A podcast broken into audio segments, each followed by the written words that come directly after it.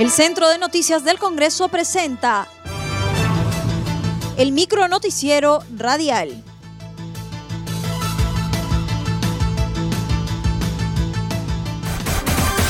¿Cómo están amigos? Les saluda Rómulo Vargas. Hoy es jueves 15 de abril del 2021 y estas son las principales noticias del Congreso de la República. Contraloría recibirá y ejercerá control y sanción respecto a declaraciones juradas de interés. La Comisión de Fiscalización y Contraloría aprobó con cargo a redacción el dictamen que propone la ley que transfiere a la Contraloría General de la República la competencia para recibir y ejercer control, fiscalización y sanción respecto a las declaraciones juradas de interés de autoridades, servidores y candidatos a cargos públicos. La nueva propuesta contó con el respaldo de 14 votos y tuvo una abstención durante la votación efectuada en la sesión del grupo de trabajo que preside el congresista Héctor Maquera Chávez. El objeto de la iniciativa es derogar el decreto de urgencia 020-2019 para establecer que la declaración jurada de intereses de, de, autoridades, funcionarios y servidores públicos del Estado sea un instrumento para la detección y prevención del conflicto de intereses y requisito indispensable para el ejercicio del cargo o función pública. Este viernes el Pleno del Congreso debatirá diversos casos, entre ellos el de vacuna gay. En entrevista con CNC Radio, la vocera alterna de la bancada del Frente Amplio, Rocío Silva Santiesteban, refirió a la agenda que debatirá este viernes 16 el Pleno del Congreso, como son el caso del parlamentario Edgar Alarcón, Richard Swing y Vacuna Gay, donde se le involucra al ex mandatario Vizcarra y sus ex ministras de su gestión por haberse vacunado de forma irregular.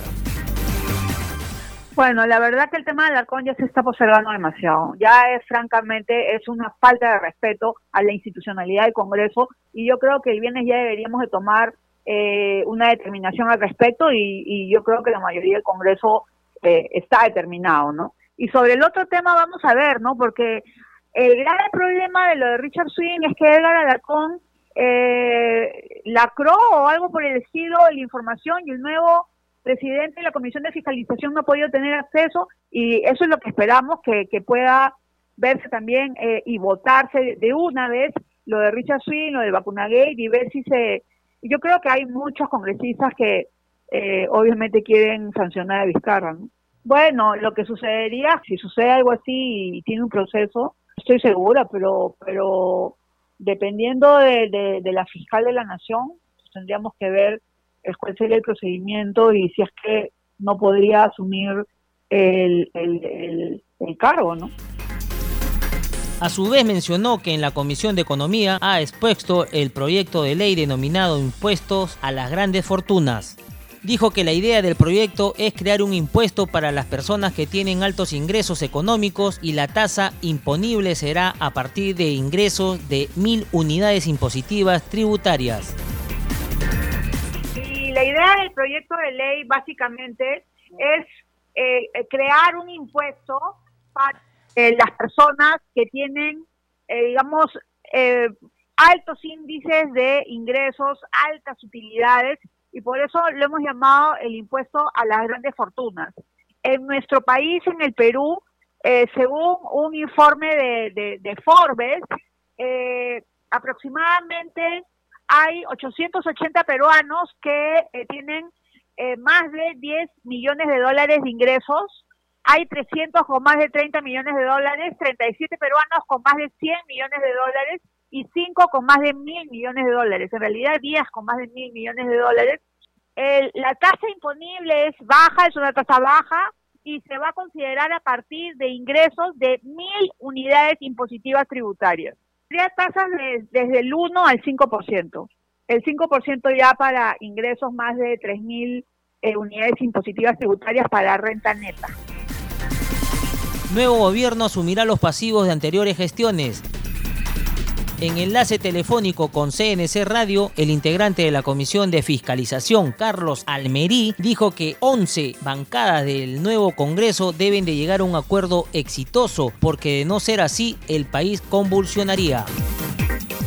Eh, vamos a estar más fragmentados que el Congreso anterior que tenía nueve bancadas. Ahora son once. Y esto implica que si los quienes representan a cada partido político como portavoces, voceros o secretarios generales no llegan a un acuerdo exitoso para hacer un gobierno con cualquiera de los candidatos que gane, tendremos años de convulsión social y nuevamente de una confrontación ejecutivo-legislativo, lo cual pues este, no es bueno para el país. Respecto a las declaraciones del ministro de Salud, Óscar Ugarte, sobre la nueva estrategia para inocular a la población, indicó que el Ejecutivo ya perdió credibilidad debido a la falta de garantías de las vacunas.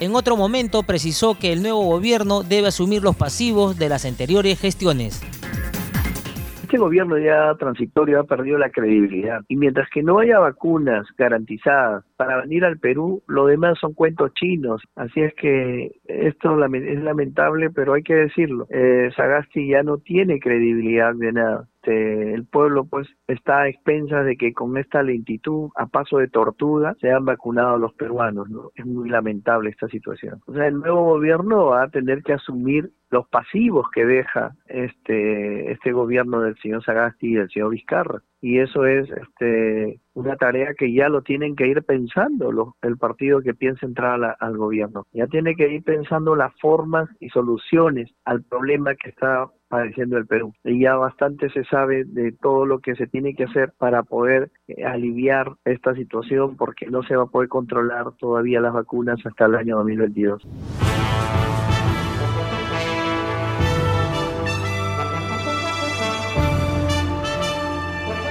Hasta aquí el micro noticiero radial del Centro de Noticias del Congreso, una producción de la Oficina de Comunicaciones. Los invitamos a visitar nuestras redes sociales y sitio web www.congreso.gov.pe.